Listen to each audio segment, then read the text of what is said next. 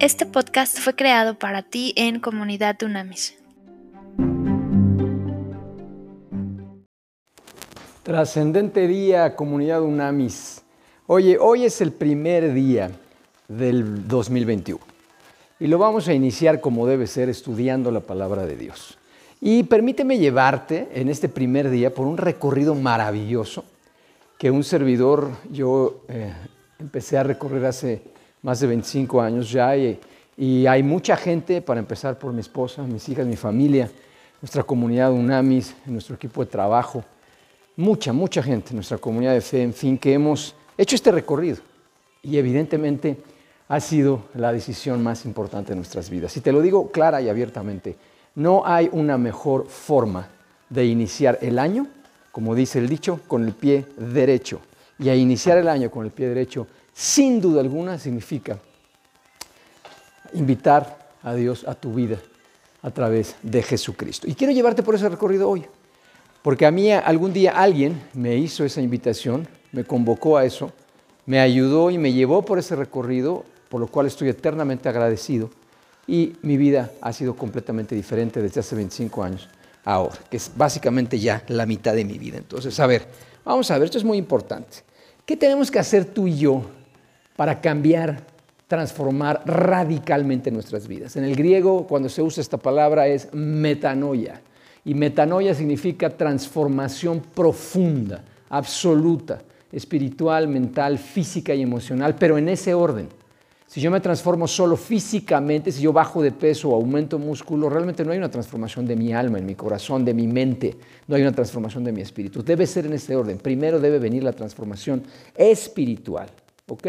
Entonces, ¿qué debemos hacer tú y yo? Y te lo digo claramente, el 2020 o el 2019 o el 2018, en fin, si tu vida ha sido un desastre y mucha gente llega al coaching con nosotros diciendo abiertamente eso, mi vida personal, mi vida matrimonial, familiar, profesional ha sido un desastre. O sea, no he podido dejar esto. Em, sé que me autodestruyo, sé que destruyo a la gente que amo, no entiendo por qué. Tengo estas adicciones, tengo estos problemas, en fin. O sea, todos quiero que lo grabes muy bien. Abróchate el cinturón, agárrate la silla y ponte casco para que no se te vuele la tapa de la cabeza. Todos de una u otra manera somos sobrevivientes. Entiéndelo muy bien. ¿Por qué? Porque la vida es dura. La vida no es un paseíto por Chapultepec y por el bosque, por Disneylandia. O sea, la vida es dura al final y al cabo. Y hay unos que hemos vivido desde muy chiquitos, cosas durísimas y otros después. Y algo muy importante es que la particularidad de mi problema siempre es más importante que el tuyo. Eso es un hecho. Aunque tú digas, aquella persona su vida es Disneyland y no tiene ningún problema, no es cierto. O sea, cada problema es más grave que vive cada quien. ¿ok? Entonces, si tú quieres metanoia, transformar completamente eso, nosotros por eso los coaches no nos venimos con tonterías. Hay que invitar a Dios a nuestras vidas a través de Cristo. ¿Por qué? Porque hay, millones de personas, miles de millones de personas hoy que te podemos testificar que eso, solo eso, fue lo que transformó nuestras vidas. Cuando yo veo matrimonios fuertes, sólidos, familias fuertes, sólidas, equipos de trabajo, evidentemente ahí hay una fe, ahí está Dios en medio de ellos, Cristo es lo que los une. Entonces es muy importante, lo primero que tú y yo tenemos que hacer es esto es importantísimo, ¿ok? Y te voy a ir llevando por este recorrido de la, de la palabra de Dios, las escrituras, para que veas que, que, no es un juego, para que veas qué impresionante recorrido, para que vayamos tú y yo aprendiendo, y esto es importante, reflexionar sobre nuestra vida. Te invito a que este primer día del año reflexiones sobre tu vida y no te pongas propósitos y cosas que no vas a cumplir. Concreta y puntualmente, reflexiona sobre tu vida, haz un balance bien concreto, primero tú, y luego las, nosotros llamamos esto espejear, en una, una técnica de coaching que tenemos en Comunidad Unamis, busca espejos, gente que te ama, gente que te quiere de tu tu familia, tus amigos, tu equipo de trabajo, tu comunidad de fe, tu comunidad de vecinos, en fin, y pídeles una opinión de tu vida.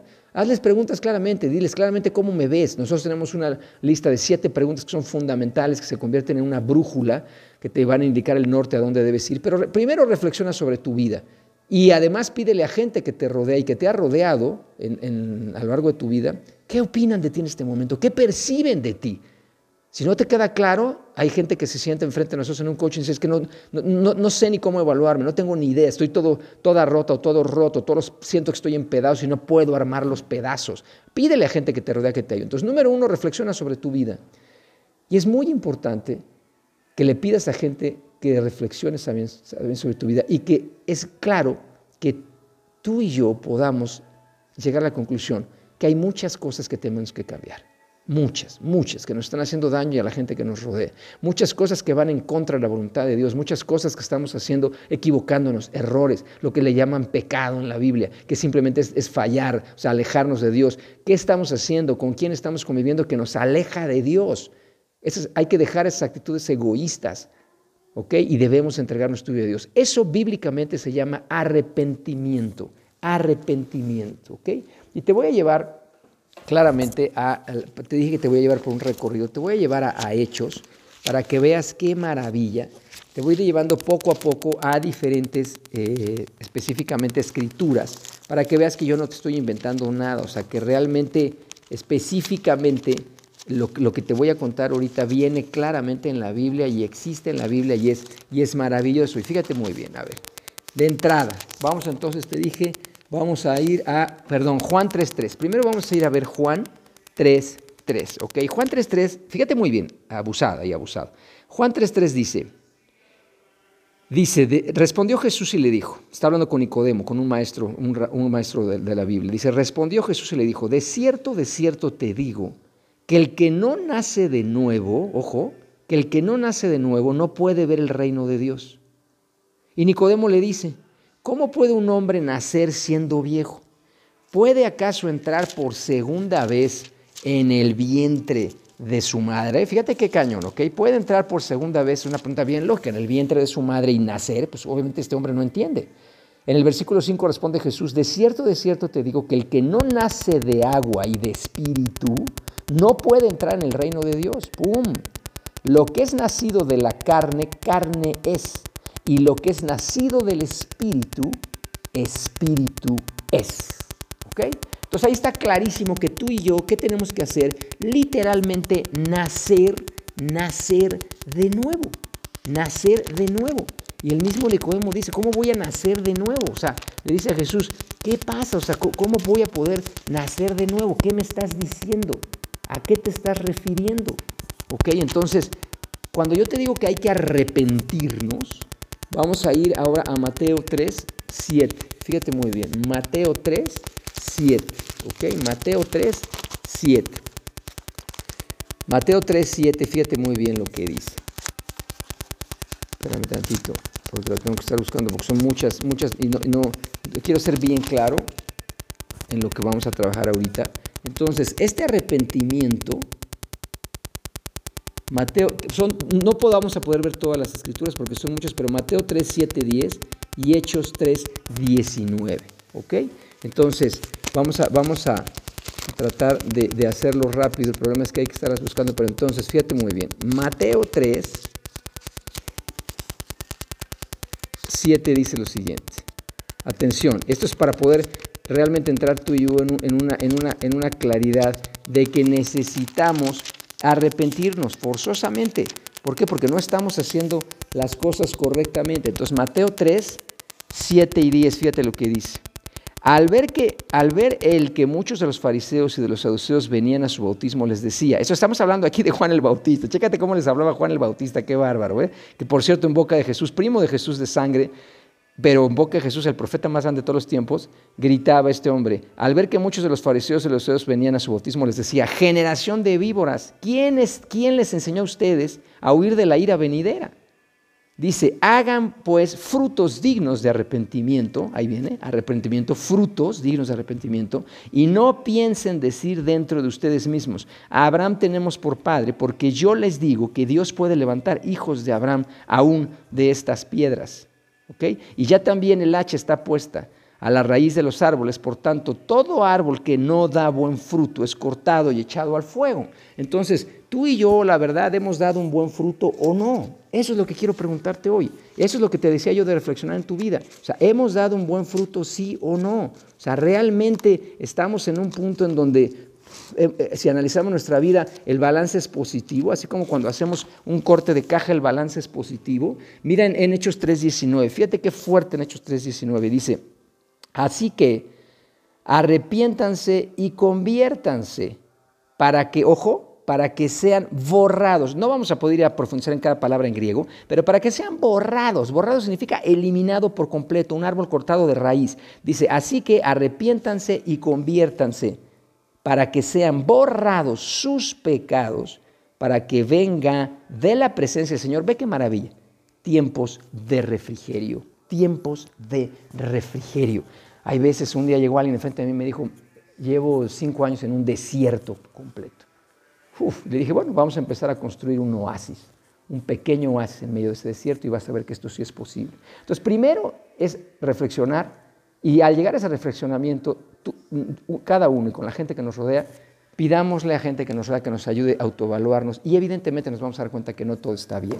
Y de ahí viene el arrepentimiento. Número dos, hay que reconocer que Cristo muere en la cruz por ti y por mí, muere, que Jesús muere y que esa sangre paga nuestras culpas. Y entonces tú vas a decir, pero ¿cómo? A ver, eh, hay gente que luego dice, pero ¿por qué? Y que la sangre y que no sé qué tanto. Entonces, a ver, vamos a, a Romanos 5.9, vamos a Romanos 5.9 para que veas qué maravilla. Ok, Romanos 5.9 dice, vamos desde el 8, dice, mas Dios muestra su amor para con nosotros en que siendo aún pecadores, Cristo murió por nosotros pues mucho más, estando ya justificados en su sangre, por él somos salvos de la ira. ¿De cuál ira? De la de Dios que vimos en Apocalipsis, en los estudios que hemos hecho en el podcast, que viene un juicio final. En el número 10 dice, porque si siendo enemigos fuimos reconciliados con Dios por la muerte de su Hijo, mucho más estando reconciliados seremos salvos por su vida. ¿Ok? ¿La vida de quién? La vida de Jesús, evidentemente, que esto es importantísimo. Y luego si nos vamos a Tito, Tito 2.4. Fíjate lo que dice Tito 2.4. atención, Tito, Tito 2, perdón, Tito 2.14. Vamos a empezar desde el 11, que está maravilloso. Porque la gracia de Dios se ha manifestado para salvación a todos los hombres, enseñándonos que renunciando a la impiedad, a los deseos mundanos, vivamos en este siglo sobria, justa y piadosamente aguardando la esperanza bienaventurada y la manifestación gloriosa de nuestro gran Dios y Salvador Jesucristo, quien, otra vez aquí viene la confirmación, se dio a sí mismo por todos nosotros. ¿Para qué? Para redimirnos de toda iniquidad, y ojo qué belleza, y purificar para sí un pueblo propio, o sea, tú y yo, celosos de buenas obras. Esto es, esto es maravilloso y muy poderoso. Y tercer lugar, Tú y yo tenemos que transformar nuestra vida, tenemos que convertirnos, tenemos que hacer una transformación total, una metanoia, dejar lo que estábamos haciendo antes para poder entrar a una nueva vida, dejar de hacernos daño a nosotros y dejar de hacer daño a la gente que nos ama y que nos rodea y vamos a verlo de esta manera. Fíjate bien, en primera de Juan 2:23 dice, todo aquel que niega al Hijo tampoco tiene al Padre. El que confiesa al Hijo tiene también al Padre. Y luego ven el 25, nos brincamos al 25 y dice, y esta es la promesa que Él, que quien, que Jesús, que Cristo nos hizo, ¿ok? Que es la vida, la vida eterna. Eso es lo que hay que hacer para poder trabajar y seguir hacia adelante, ¿ok? ¿Y, ¿Y qué vamos a lograr tú y yo? Me dice, ¿y qué vamos a lograr tú y yo con esto? Pues nada más y nada menos que vamos a ser hijos, hijas de Dios, que esto es maravilloso, ¿ok? Y si nos vamos a Juan, si nos vamos a Juan, esto es importante, Vámonos a, Juan 1, Juan 1, 12. Ok, Juan 1, 12. Fíjate lo que dice en Juan 1, 12. Más a todos los que le reciben, o sea, tú y yo lo podemos recibir, a todos los que creen en su nombre, ¿en qué nombre? En el nombre de Cristo, nos da potestad de ser hechos hijos de Dios. En el 13 dice, los cuales no son engendrados de sangre, ni de voluntad de carne, ni de voluntad de varón, sino Ojo, voluntad de Dios. ¡Pum! ¡Qué poderoso y qué maravilla! Entonces, no solo esta transformación nos lleva a dejar lo que nos hace daño a nosotros y nos autodestruye destruye a la gente que nos rodea, sino también entramos en la familia celestial. Nos hacemos hijas e hijos de Dios, tenemos paternidad. Podemos decirle a Dios pa, decirle aba, decirle papá, que esto es maravilloso. Para eso hay que abrir nuestro corazón. Y por último, en Romanos 10.9, fíjate lo que dice. En Romanos 10.9 dice. Vamos a ir desde, desde el 8, dice, esta es la palabra de fe que predicamos. Que si confiesas con tu boca que Jesús es el Señor y crees en tu corazón que Dios le levantó de los muertos, serás salvo. En el 10 dice, porque con el corazón se cree para justicia, pero con la boca se confiesa para salvación. Pues la escritura dice, todo aquel que en él cree no será avergonzado. Ya basta de tanta vergüenza Ya estamos cansados de eso. Entonces, el que cree en Él no será más avergonzado, porque no hay diferencia entre judío y griego, pues Él mismo es Señor de todos, es rico para todos los que le invocan, porque todo aquel que invoca el nombre del Señor será salvo. Y eso significa ser transformado y que tu vida y mi vida sea una diferencia total y absoluta del 2020 al 2021. Y por eso este día, hoy, vamos a iniciar con este maravilloso estudio, invitando a Dios a vivir una conexión con Dios en el nombre de Cristo, a vivir en nuestro corazón y hacer una metanoia, transformarnos por completo. En el nombre de Cristo lo creemos, lo hablamos y lo vivimos. Amén.